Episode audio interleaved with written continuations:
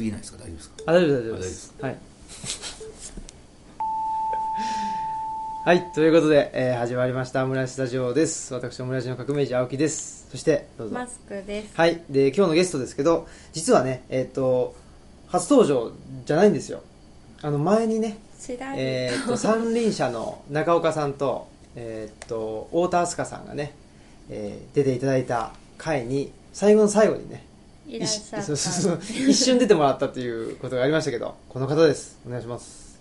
えーどうも、えー B&B 聖国寺宿主の長谷です。ああどうも。こんにちは。どうも。こんばんは。こんばんは。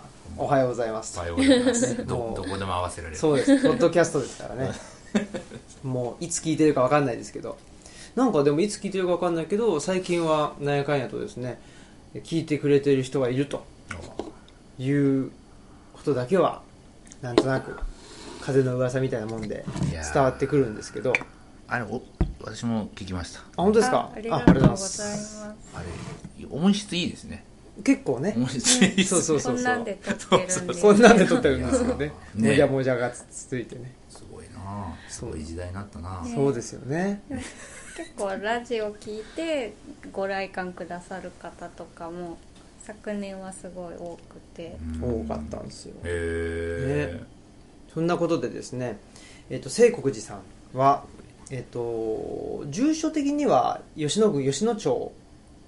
そうですね。ですね。吉野まあその有名なね吉野山からはちょっと30分ほどは離れてるんですけど、うん。まあ、同じ吉野町の、まあ、クズというクズね、うん。はい地域にあるあのどこにでもあるお寺で、えーのお寺の離れを使って宿坊をあの細々とやってます。やってるはい。ということですけどあの、まあ、吉野山えー金峰山寺があったりとか千本桜があったりして、まあ、すごく有名な観光地ですけどそこから30分ぐらい離れているということなんですけどこれ、えー、と吉野山から30分離れると東吉野村にすごく近くなるっていうことでうちのね あのルチャリブロと10分ぐらいしのねあの距離なんですよね。もうそうですね。実は。10分ちょい。ちょいぐらいですね。で行けますね、めっちゃ近いですね。めっちゃ近く。ねえ実は、近い。そうそうそうそう。ね、でも僕らはまあ今日初めてあの来させていただいてですね。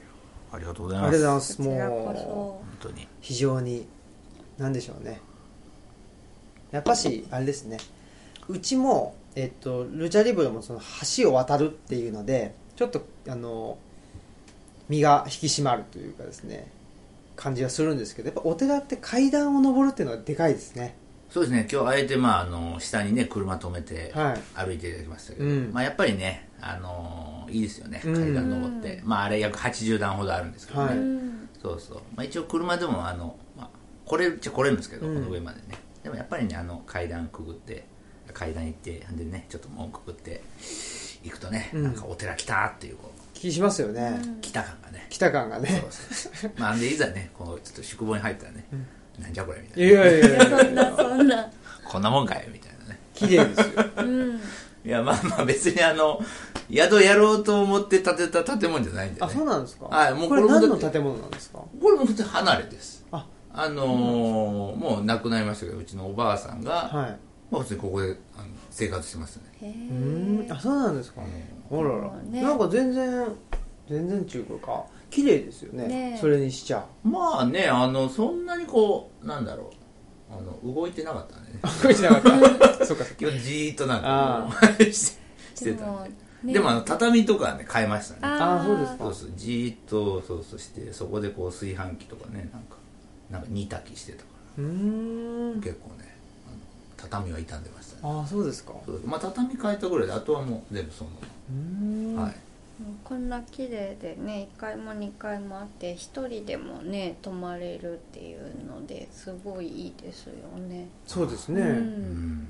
まあねやっぱりね一人でもドミトリーとかね、うん。ああいう相部屋じゃなくやっぱりねのんびりと寝てもらいたいね、うん。まあ、特にやっぱこう田舎に来たらねゆったりするっていうのが一番の贅沢ですからね、うん。まあ、やっぱりゆったりするのにねなんかちょっと他人と一緒だとやっぱりちょっとねうん。ゆったりできないね。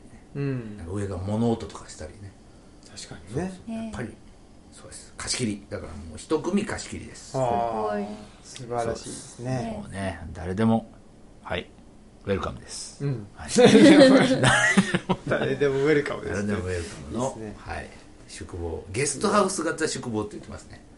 あの宿坊って言うとあの高野山の宿坊をちょっとイメージしてね,、そうですね。もう宿あそこはもうなんか旅館みたいな感じですからね。あそうですお風呂もね、うん。大浴場がちょっとあってそうですね。もう料理もちょっとそれなりまあ精進料理とか出ますけど。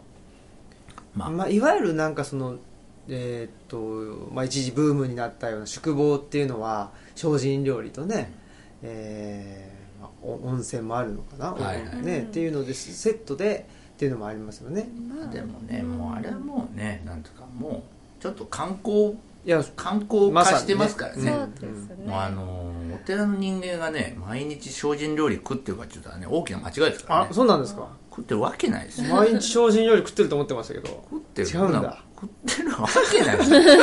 いやもちろん修行の時はね修行ね。そのやっぱ身を清めるためにね。あはい。その精進決済精進しますけど、あはい。肉魚食べないですけど、はいはい。あそんなもん。出ないとねあの社会で生きていけない。そりゃそうだ。そうです、うん。ね。お誘いいただいてもねいや私はもう食べれない食べれないんですね。そうそう。いやあの僕らも定期的にあのお経の会っていうのをべあのやってましてえーっと広陵町うんですね奈良県の広陵町に友達がお寺をしてましておうほいほい。そこでねあの浄土真宗なんですけど、そこであのお経をねあの勉強させてもらってるんですけど、で勉強した後にねあのご飯をあの食べさせてもらって、うん。それがねもうバーベキューとか、鍋とかね。肉食べて。カレーとかね、はい。まあ感じたんで。もうねもうやっぱり浄土系のね宗派はねいいっすね。その辺緩いんですよ。緩いですね。そうです。もうゆるゆるですねいいですね。そう。そういうのがやっぱりなんかねやっぱ宗教とかになると結構ガチガチっていうイメージがあったりするじゃないですか。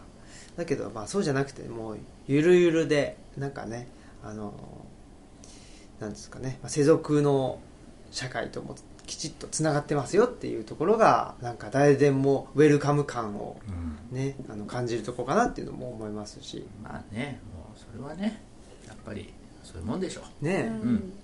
なんかね結局そのストイックな生活をその時ね一時期だけしたとしてもね、うん。またね結局普段の生活戻るとね、うん。同じようにそうそう。みんな。なんかね、あの、タガが外れたように、なんかシュークリーム一気食いしちゃったりとかね。そういうことになると。いや逆になりますよ。やっぱ、ね私も修行中やっぱそうでした。あそうですか。やっぱり修行中そうやってねやっぱそういうちょっと粗末なねはい。料理ばっかりで、うんうんでも毎朝ね朝早く起きてうん。勤業してねやっぱそんなんばっかりしてるとねね。しあのやっぱその反動が反動がね。すごいですよ、うん。うん。いざ下山した時に。うんうん。もうね悪いもんばっか食いました、ね、ポテチとかね。もう本当そのやっぱね。ジャンクがうまい、うんうん ジャンクってう、でまあ、うまいようにできてますもんね。でもそもそもあの精進料理っていうのもあれもねだってもうどう考えてもあれもう欲の塊みたいなとこありますもんね。だってガンモドキとか。あそうです。もう完全に肉にも見せようとして作ってる。ね。もう。大豆のやつとか。そうそう。で、ね本音と建前みたいなもんでしょ、あれじゃあもう。食えよみたいな。ね そこまで言うすんだら食えって。必死ですよね。そうそう。ガンとそうそうそう。ガンの肉にね。確かにね。そうそう。見立てて作ねった、うん。高野山のねお料理も本当そんな感じでしたね。うんうん。ねいやだからもううちはもうねだからそういう精進料理一切出さない。あもう朝ごはん出すのはもうあの普通にパンと、ん。あのフルーツとヨーグルト。あ。ヨーグルト。いわゆるあの普段私が食べてるやつをそのまま出してる。あ、いいっすよね。い。や、あそれがいいっすよ。もう。基本演出をしないっていうのがもううちうん。ので朝の一応お勤めまあ毎日参加できるんですけど、うん。まあ、それも別にあのうちのあの住職父親が普通にあの毎朝朝7時半からさやってるのを、うんうん。また普通にそれに参加してもらうだけ。で、うん。別にそのお客さんのためにやるとかじゃなくて、うん。ね。それがすごい共感する。前にお話しして共感したところで、そうですよ。うん、うちもそう。うちもあえて図書館をしているわけではなくて、うん。自分たちがもともとそういう生活をしていてそれをまあよかったら一緒にどうぞっていう感じなので、そうだ、うん、僕らその図書館図書館で食ってこうって思ったら図書館で食ってこうって思ったらどうしたらいいのかっていうのは ありますけど、やっぱ無理しないといけないじゃないですか、はいはい。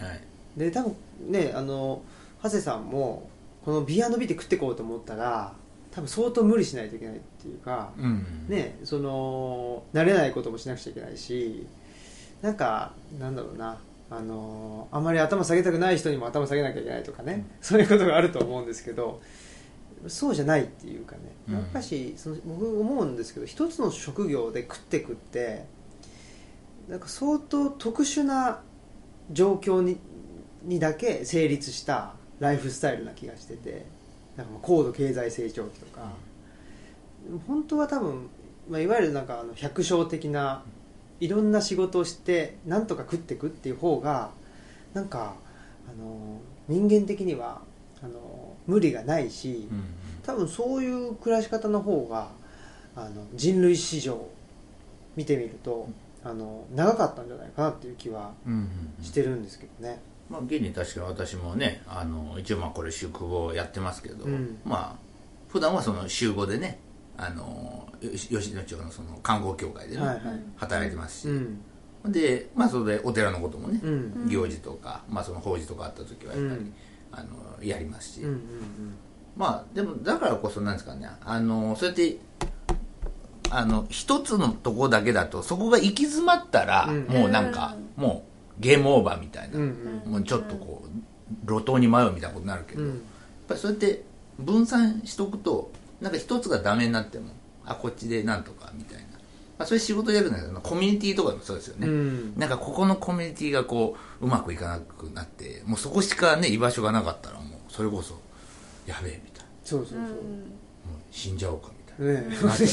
そうそうそう。いやでも極本当に端ですけどね。でも学校とかだったらそうそうなるじゃないですか、ね。そこで孤立したらもう誰とも喋れないぐらいの、ね、そうそうそうそう、う。んそういう結構残酷なねね。ことになっちゃうけど。それがだからいろんなところにそうやって自分の居場所あったら、まあ、例えばそれがね学校だと。学校だったらまあそうちょっとそうやってみんな無視されても。例えばそれがなんか例えばまあ塾でもいいし、なんか他のそういう何かサークルとかね、うん。なんかそういうところに所属してたり、まあ、それはもうもちろん家庭でも家族でもいいですけどなんかそういうところに救いがあるとね、うん。あのーやっぱりいいですよね、ううんん。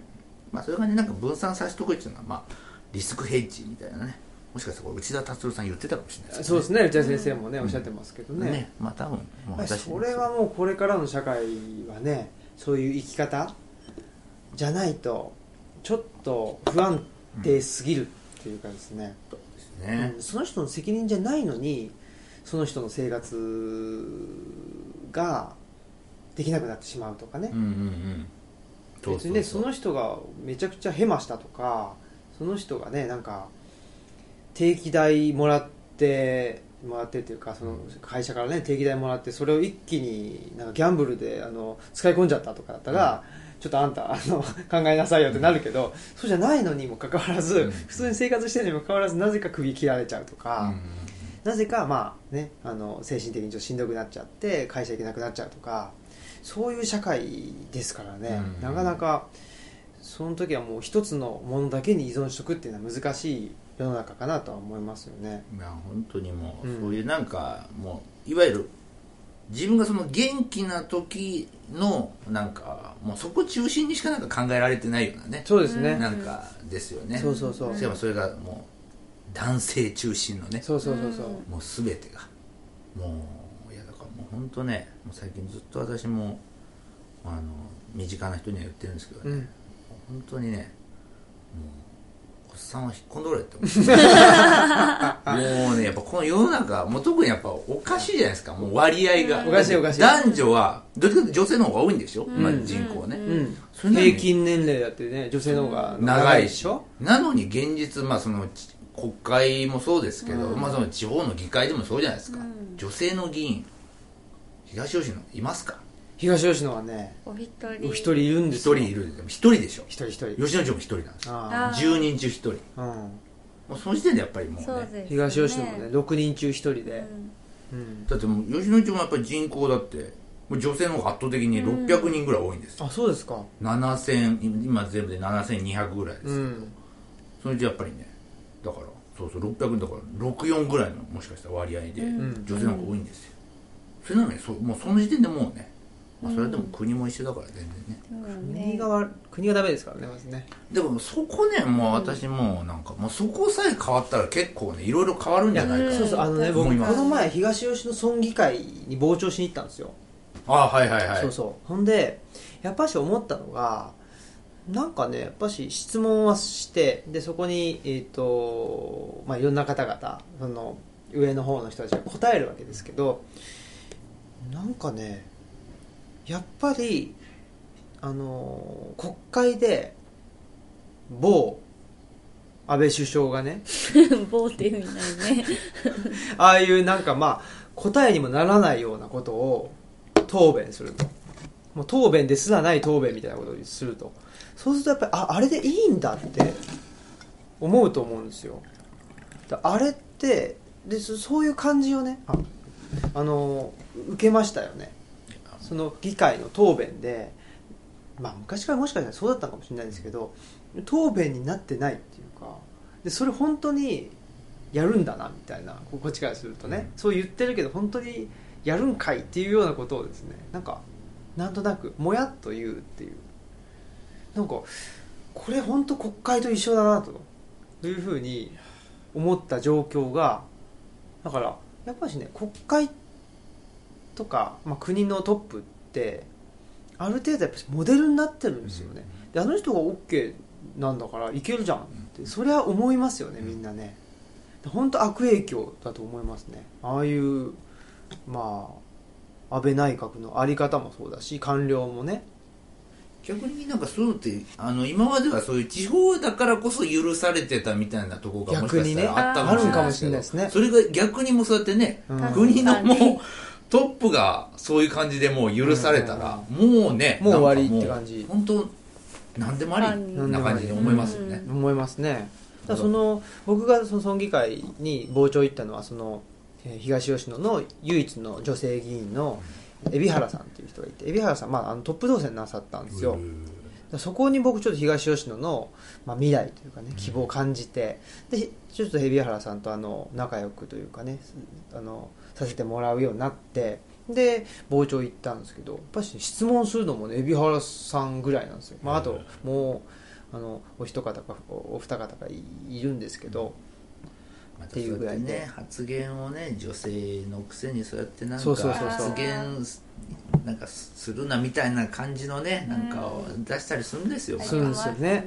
なんかまあそれね結構今ねいろんなとこでもねなんか女性議員に対してなんか変なもん送ったりね、そうそうそう。してるあんな事件とかも、まあ、なんせなんかなそういうよく思わない人っていうのがいるわけですよね。ね。だからもうだからそういう意味でもねとにかくねぱ女性のやっぱそういうもうなんつうかなとにかくそういう何でもその割合を増やしてほしい、うん。でやっぱ全てでも今日本の問題になってることってそれなんか女性が結局は関わってることだと思うんですよ、うんそのね。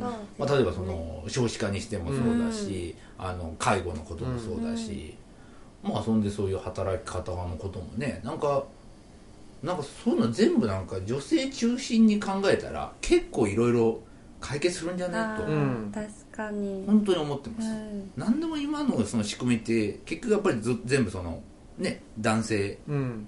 のおじさんたちが考えたルール、そうです。だからだから結構ねあなんかその中で結局なんかいろいろこういじってももうなんかダメじゃないかなって、うん。ね、その枠組み自体が、うん。ねその男性のおっさん元気な、えー、とああのああ何油切ってるみたいな,、うん。なんかそういう人たちのまあ原理がうん。その枠組み自体になっちゃってるから、そのねあの枠組みの中で、ね、あのどうその駒を動かそうとしてもちょっとやっぱ限界があって僕はある意味その、えー障害者の人の就労支援ってやってますけど、うん。そういう意味では障害者とか高齢者とか、えーまあ、女性とか外国人っていうふうな、まあ、いいわゆるマイノリティ、まあ、女性って全然マイノリティじゃないけどあの社会的にはなあのなぜかマイノリティにされちゃってますけどそういう人たちを基準にして基準とかそういう人たちをきちっと含めた上で制度設計をうん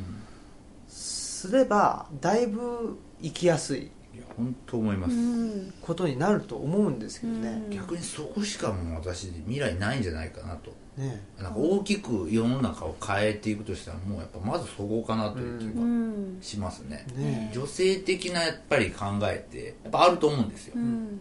その思考の過程とかも。やっぱりだからやっぱそういうのをね、まあ、だからそのおおっさん化をとにかくもうこうなくしていきたいですね。何かその、うん。おじさん的思考みたいなのを、うん。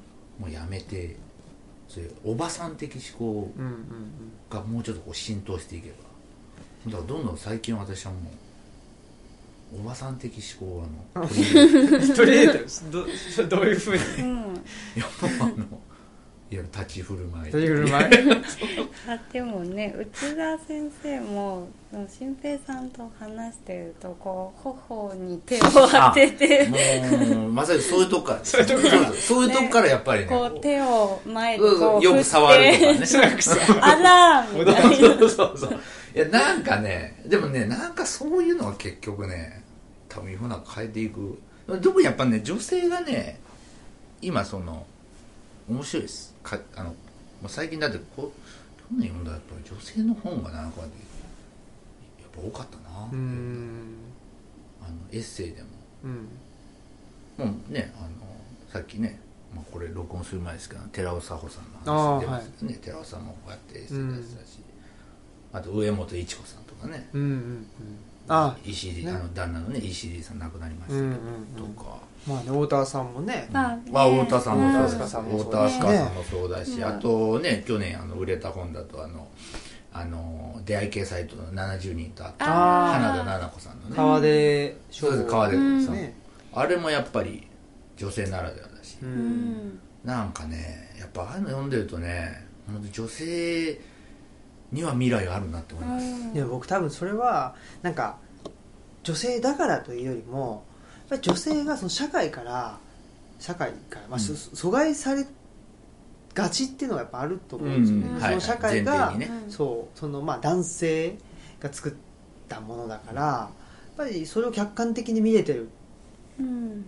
しある意味でその社会の中で亡き者にされがち、その女性がね、っていうのがあるんじゃないかなっていうかだからこそやっぱそれをね感じたやっぱ男性はちょっと頑張らないといけないです、うん。そうですね。もう頑張ってもう男は喋らないと 喋らずにあの動くそうね、立てるみたいな。もうたそういうなんかついつい主張しがちですけど男性の方がね、うんもうそこはやっぱ女性のこう後ろに回ってこう。なんか 女性を立てる。立てる 今まではこう男性立てるのがこうねなんか女性の何かこうね、みたいに言われてましたけどうん。逆にもうこれからやっぱり男性がまあそれはそれでまたとは言われるけどでもやっぱあまりにも今ちょっとやっぱりうん。差がやっぱり激しいからうん。いまだに。やっぱそれをちょっと是正するためにはやっぱりちょっとやっぱ男性が女性化するしかないんじゃないかな。って女性はそのままで逆にいいという。男性が女性化する、でも女のでどうでし性も女性でなんか男性化することでこうねあの社会の中で自分の位置を取ろうっていう、まあ、どうか。まあ議員さんとかそうですね。そうですね。それもそれでちょっとねやっぱり。そう。あるしね、うん。そうだから女性は絶対今のままでいいんですよ、うん。なんだかんだでやっぱ男性ですよ変わらなきゃいけないの。うん。まあ結局やっぱ男性が変わったらそこも変わるかもしれないですね、そうです。うん。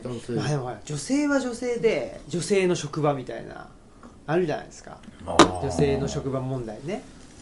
ねそういうのあるからう、んなんかもうちょっと全体的に風通しを良くして、もうちょっとみんながフラットにね、うん。その人間として接せれる、うん。男性とか女性とかなんかあのうん。外国人とか高齢者とかじゃなくて、人間みうたいな、ん確かにね。そうなれば一番いいですけどね。ね属性で判断しないというかね。そうそうそう。まあでも確かにやっぱりあまりにも日常的に女性だからっていうことで、うん。ちょっと脇にいなさいっていうのをね。日常的に受けすぎかもなっていうのはよく思いますね。まあその荒治療としてまあねなんかもう私は今そういうことをちょっと提唱しましたあね確かにね。男性の女性化そうそうですね。ね一旦ね。特にやっぱ地方とかいるとね、まだこうお酌は女性とかねなんかあそうですね。なんかこなんか顔見たら子供産めって言われる。どうぞ おじそういうことをおじさんねに。悪気はないんだけどね言う方にはね。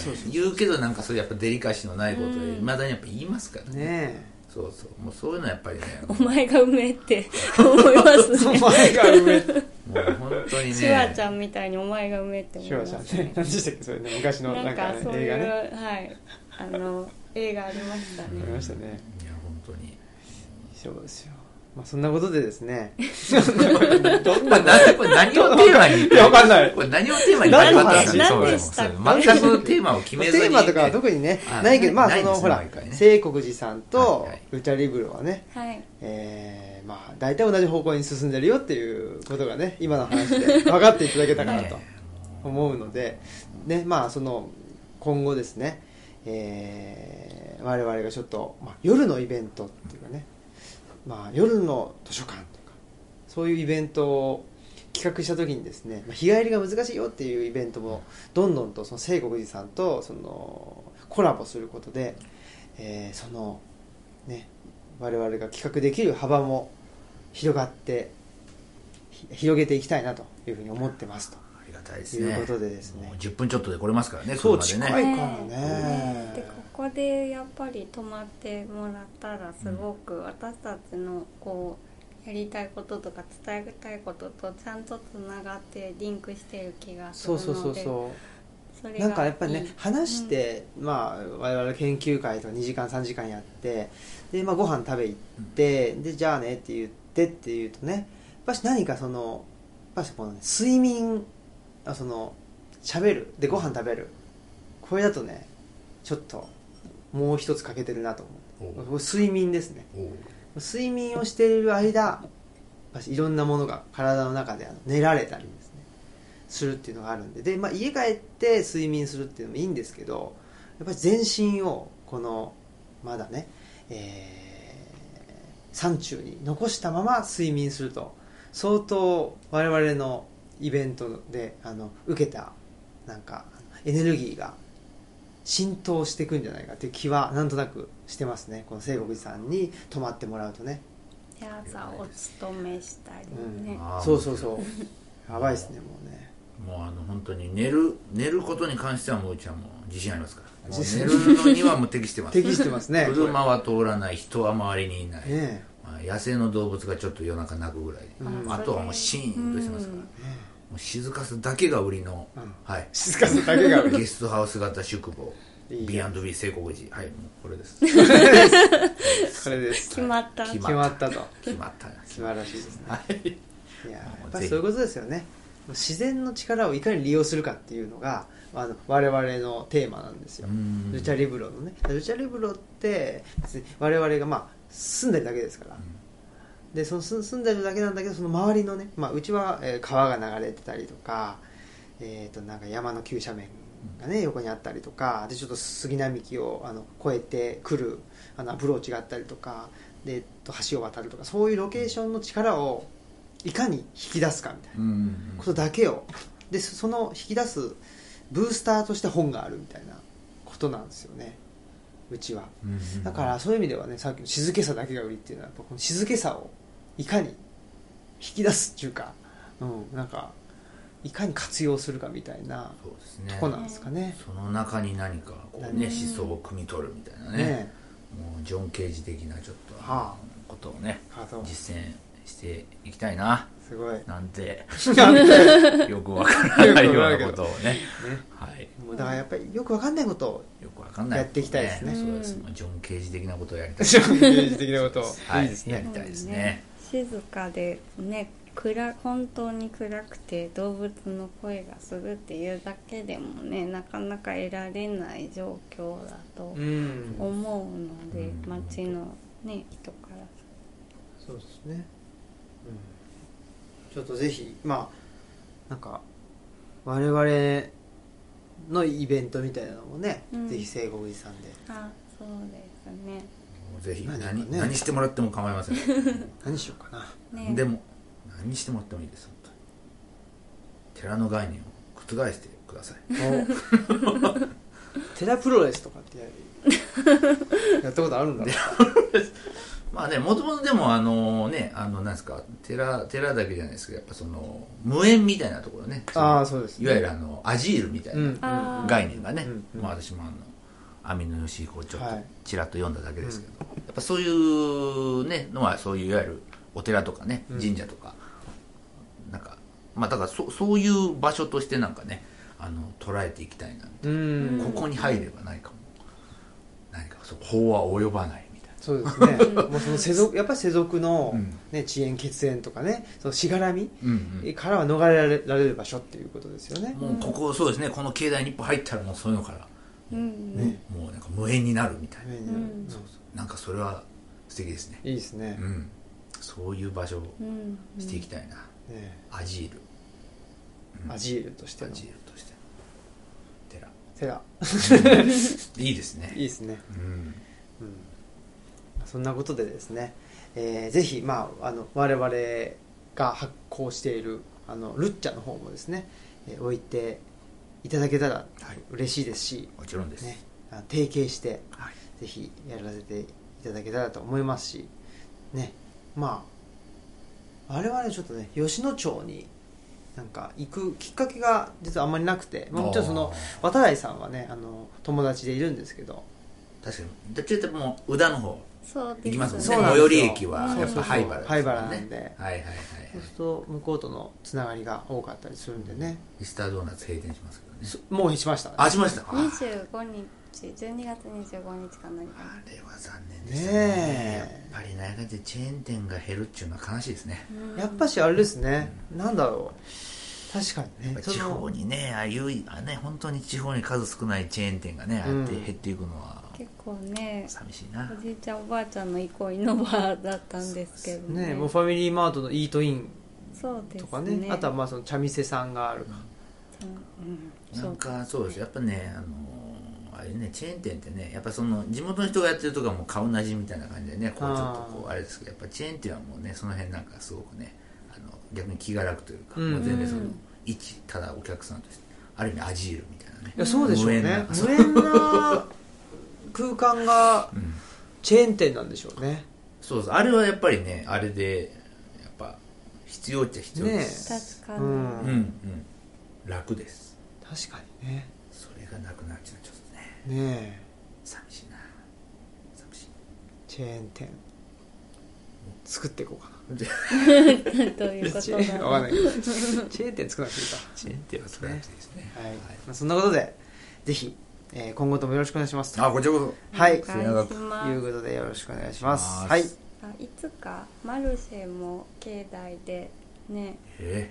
お。ー、そんなんできるんですかね。なんかこう混じり合う場所というか。まあまさに1ですよね。ねもともとねね。本当ですね、うん。一応ね今度1月20日にあこれ放送する頃に終わっていますか？いえいえ終わってないかその前に放送しますよ。あはい。はい。1月20日に、えっと大宇田のカフェ久保さんで「本とこたつといいものと」という出店者がみんなこたつに入ってお客さんをお迎えするというマルシェをやるんですけど、まあ、夏だったらちゃぶ台でいいかなと思っているのでそういうのもいつか西国生産でできたらなと思います。おおね本当カフェ久保さんは素晴らしいです。本当にね、ね。久保さん素晴らしい姉妹です、そうですね、はい。本当にね。一度しかお会いしたことないんですけど、うんすごい素敵な。一度で分かったというもう一度で分かります、ね。大体やっぱ分かりますね、うんわかる。もういい人は あでも。さすがですね。ね。適当なこと言いました。なことです。でもファンになってしまいますよね。そうですね。まあそんなことでちょっと、えーいろいろとねあのわけのわからないことを一緒にねね。あの長谷さんとやっていけたらいいかなと思いますんで。わけの分からないことは得意です、ね。楽しみ。僕も得意なんで。はい、やっていきましょう。ぜひ。ありがとうございます。よろしくお願いします。よろしくお願いします。こちらこそよろしくお願いします。はい。ということでじゃあよろしいでしょうかね。はい、では本日のえーオムライスラジオ「アット聖国寺」さん編ですね、えー終了したいと思います。オムラジの革命児青木とマスクとビアノビー聖国人の長谷です。はい。ではさよなさよなら。あこの番組は、図書館、パブリックスペース、研究センターなどを内包する人文地の拠点、ルチャリブロの提供でお送りしました。